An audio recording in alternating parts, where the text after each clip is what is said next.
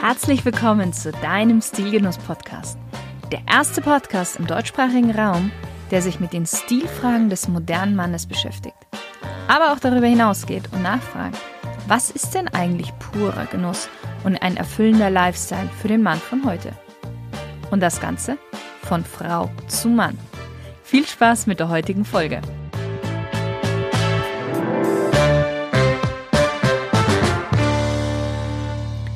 Hallo lieber Stilgenusshörer. Heute möchte ich dir etwas zu einem Mann erzählen, der bis zu dem heutigen Tage an die Personifikation eines Gentlemans ist. Er ist der wohl eleganteste und charmanteste Schauspieler, den Hollywood je hervorgebracht hat. Er ist ein Meister der intelligenten Komödien, aber er brillierte auch in nahezu allen anderen Genres. Niemand trug so elegant Anzüge wie er. Heute geht es um Cary Grant. Das American Film Institute wählte Cary Grant hinter Humphrey Bogart auf Platz zwei der bedeutendsten männlichen US-amerikanischen Filmstars aller Zeiten. Und dabei war er nicht einmal wirklich Amerikaner. Er wird bis heute als Stilikone gefeiert. Aber wie hat es denn Cary Grant geschafft, andere bedeutende Schauspieler der damaligen Zeit und zum Teil auch, die ihm danach folgten, auszustechen. Wie schaffte er es zur Stilikone zu werden bis heute? Und vor allem, was kannst du von ihm stiltechnisch lernen? Das sind die Fragen, die uns heute so etwas beschäftigen werden. Und spannenderweise haben diese Fragen alle miteinander irgendwie etwas zu tun. Und um sie zu beantworten, muss man tatsächlich so ein bisschen etwas aus seiner Vergangenheit wissen. Also lass uns zurückreisen in das Jahr 1904 nach Bristol in England. Dort wurde am 18. Januar Cary Grant oder besser gesagt ein Junge namens Archibald Alexander Leach geboren. Dieser Junge wuchs in wirklich bescheidenen Verhältnissen auf.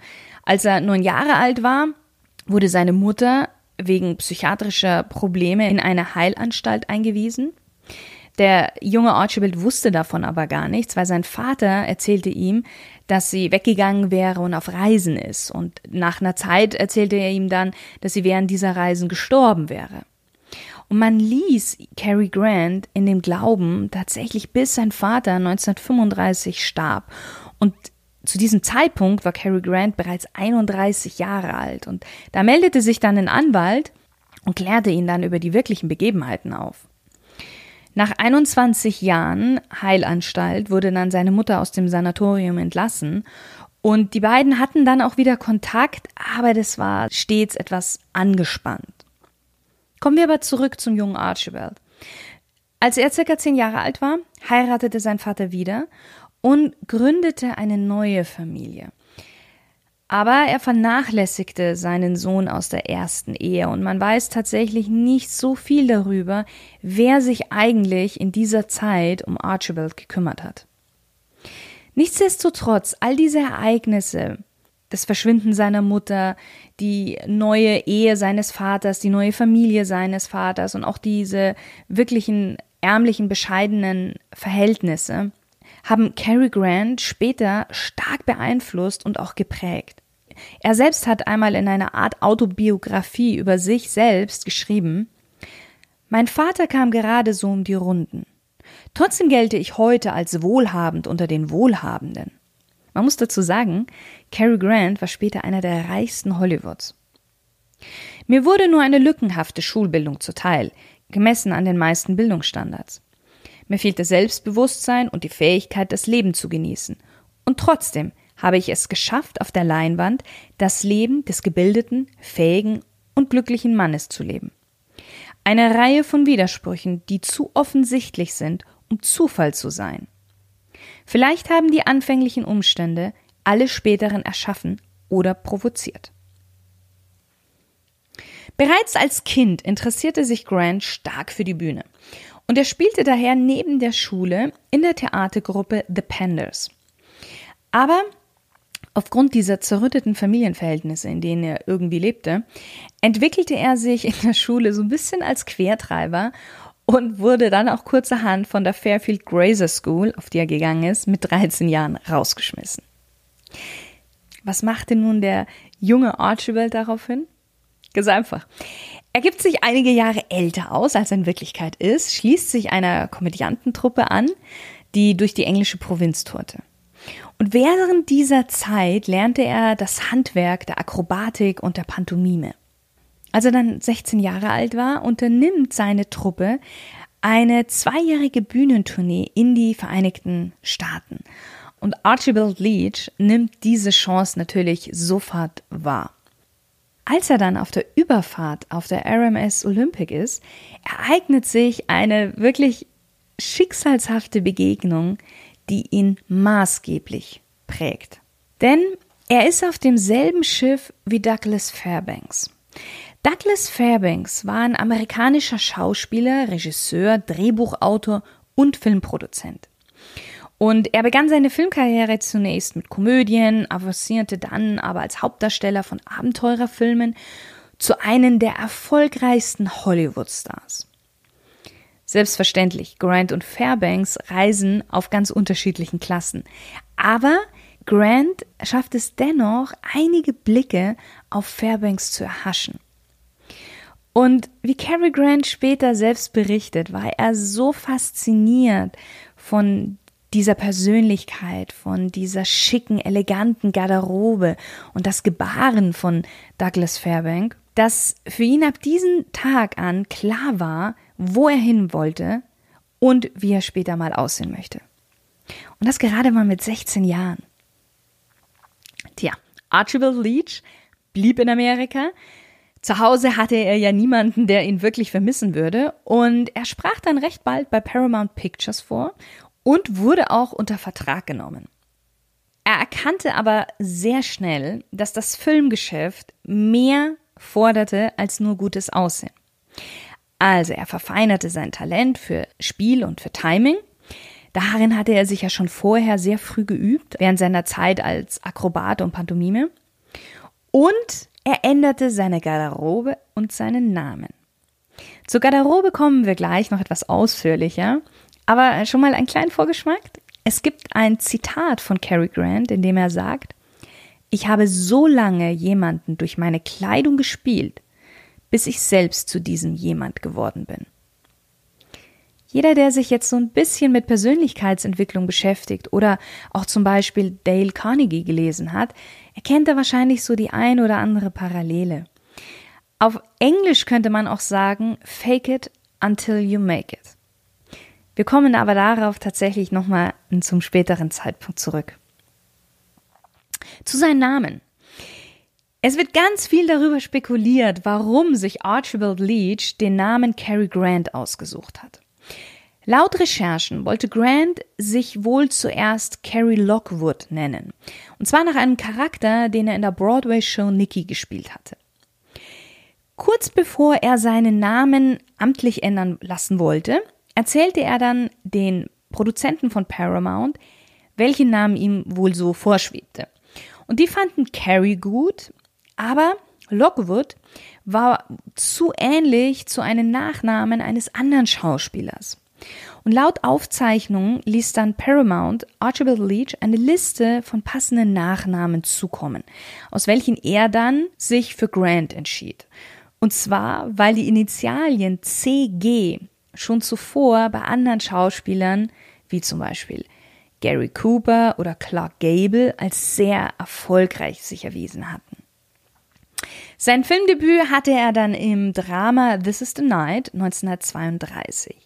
Es folgten dann viele weitere Nebenrollen, aber der frisch gebackene Cary Grant entdeckte bald sein passendes Rollenfach, und zwar den gut aussehenden Smokingträger und jungen Liebhaber in Komödien.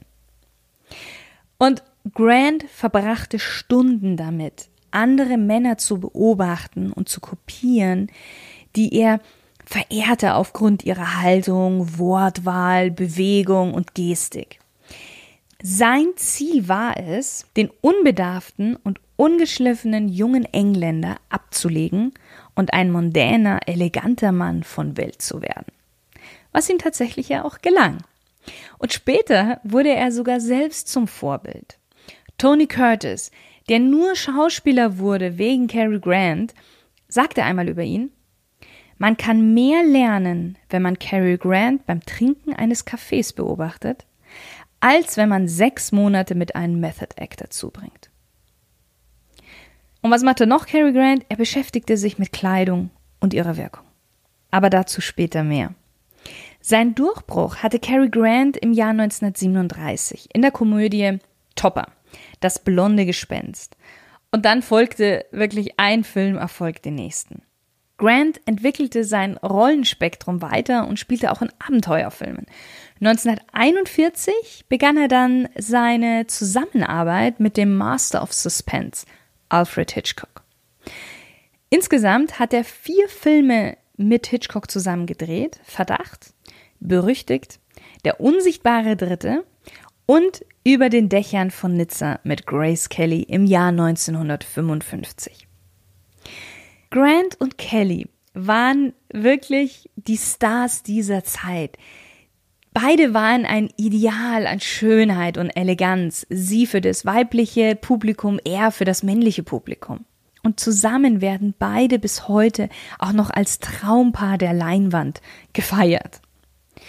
Backstage entwickelte sich eine sehr tiefe Freundschaft, die sogar noch dann anhielt, als Grace Kelly Grazia Patricia von Monaco wurde. Nettes Sidefact noch zu Über den Dächern von Nizza. In dem Film trägt Cary Grant des Öfteren einen Streifenrollkragen-Pulli. Und er sieht auch darin wirklich richtig gut aus. Und Ronald Reagan gefiel dieser Pullover so gut, dass Cary Grant ihm später zwei Exemplare seines eigenen Rollkragenpullovers schenkte. Über den Dächern von Nizza zählt wohl zu seinen ja, wirklich größten Erfolge. Und ich persönlich finde auch, es ist einer seiner besten Filme, neben Unternehmen Petticoat oder Charade, die ich beide sehr, sehr gerne mag, weil er darin auch sein Talent als hervorragender Komödiant beweist, indem er einfach mal dieses Image des überperfekten Mannes von Welt, welches er sich ja wirklich hart erarbeitet hat, einfach mal ad absurdum führt. So duscht er zum Beispiel in Charade im Anzug. In Charade spielt er ja mit Audrey Hepburn, in Über den Dächern von Nizza, wie ich schon erwähnt hatte, mit Grace Kelly. Und Cary Grant spielte eigentlich mit fast allen weiblichen Topstars seiner Zeit. Marlene Dietrich, Catherine Hepburn, Audrey Hepburn eben, Sophia Loren, Ingrid Bergmann, Doris Day, Mia West, nur mal um so ein paar zu nennen. Und er liebte es auch, mit starken, selbstbewussten Frauen zu spielen. Denn in den Filmen motiviert er diese starken, selbstbewussten Frauen mit notorischem und aufreizenden Desinteresse zu ausgefeilten und für den Zuschauer durchaus amüsanten Eroberungsstrategien und liefert sich mit diesen Damen schnelle, scharfzüngige Dialoge von wirklich geschliffener Intelligenz. Aber auch abseits der Leinwand umgab er sich gerne mit vielen schönen Frauen. Insgesamt war er fünfmal verheiratet und er hatte auch dazwischen viele Beziehungen. Aus seiner vierten Ehe ging ein Mädchen hervor, Jennifer Grant, die auch später Schauspielerin wurde und die große Liebe seines Lebens war, wie er sie selbst liebevoll nannte. Die fünfte Ehe hielt dann tatsächlich bis zum Tod. Nichtsdestotrotz geht bis heute das Gerücht auch um, dass Cary Grant auch Beziehungen zu Männern gehabt haben soll. Vor allem zu seinem langjährigen Freund und Schauspielerkollege Randolph Scott. Mit Scott lebte er nämlich über zehn Jahre zusammen in einem Haus in Hollywood. Gerüchte, die beiden hätten eine Affäre, wies Cary Grant stets zurück und auch seine Tochter bekräftigte das immer wieder und sagte, Dad fand es irgendwie amüsant, dass er als schwul bezeichnet wurde. Er sagte, das hätte die Frauen nur mehr dazu getrieben, diese Behauptung zu widerlegen. Tja, die Wahrheit werden wir wohl nie erfahren. 1966 zog sich Cary Grant aus dem Filmgeschäft zurück. Selbst Alfred Hitchcock, mit dem er ja wirklich große Erfolge gefeiert hat, konnte ihn nicht überreden, weiterzumachen. Denn Grant fühlte sich einfach deplatziert im modernen Hollywood und er ließ das Großvaterspielen, wie er es selbst nannte, lieber berufen darin. Übrigens auch so eine Sache, die ich sehr an ihm schätze. Er wusste einfach, wann es Zeit war, die Bühne zu räumen. Immerhin hatte er in 77 Filmen mitgespielt, davon meist Hauptrollen. Dennoch, interessanterweise, wurde Grant immer wieder als bester Hauptdarsteller für den Oscar und den Golden Globe nominiert, aber er bekam ihn nie. Und im Jahre 1970 dann wurde ihm von Frank Sinatra, auch ein sehr guter Freund von ihm, ein Ehren-Oscar überreicht für seine einzigartigen Filmdarstellungen und dass er Cary Grant gewesen ist. Warum ich das so betone? Es gibt eine oft zitierte Anekdote, in der ein Reporter in einem Interview zu Cary Grant sagt, jeder möchte wie Cary Grant sein. Und Cary Grant antwortet darauf, ich auch. Und wie man aus vielen anderen Interviews und Erzählungen herauslesen kann, war Cary Grant eine abstrakte Erfindung, eine modifizierte Persönlichkeit der inneren Wünsche des Schauspielers Archibald Leach. Man sieht das auch in einem anderen Zitat von Grant. I pretended to be somebody I wanted to be, and I finally became that person, or he became me, or we met at some point. Er verfeinerte und entwickelte diese Persönlichkeit, Cary Grant, bis zur Perfektion, dass er in den Filmen eigentlich nur noch Cary Grant spielen musste. Denn Cary Grant wurde zu einer archetypischen Figur der Kinogeschichte. Die Personifikation eines Genres. Hm, vergleichbar mit dem ewigen Cowboy John Wayne für den Western oder den Einzelgänger im Trenchcoat Humphrey Bogart für Krimis. Cary Grant war der immer sauber und adrette Playboy, der Charmeur, der hinter dieser perfekten Fassade ein warmherziger Gentleman war, der durch seine Selbstironie nie zynisch oder arrogant wirkte. Sein Image und der Cary Grant Charakter hatte sich so verselbstständigt, dass in den 60er Jahren, als er dann schon etwas älter wurde, jüngere Schauspieler wie Tony Curtis, Gregory Peck oder Rock Hudson Grant-artige Rollen spielen durften. Und entweder sie brachten es oder nicht. Die Fußstapfen, in die sie treten mussten, waren zumindest ziemlich groß. Auch etwas, was nur sehr wenige wissen, seine unglaubliche Leichtigkeit, Eleganz, sein Sexappeal und auch sein subtiler Humor machten ihn zum Modell für James Bond.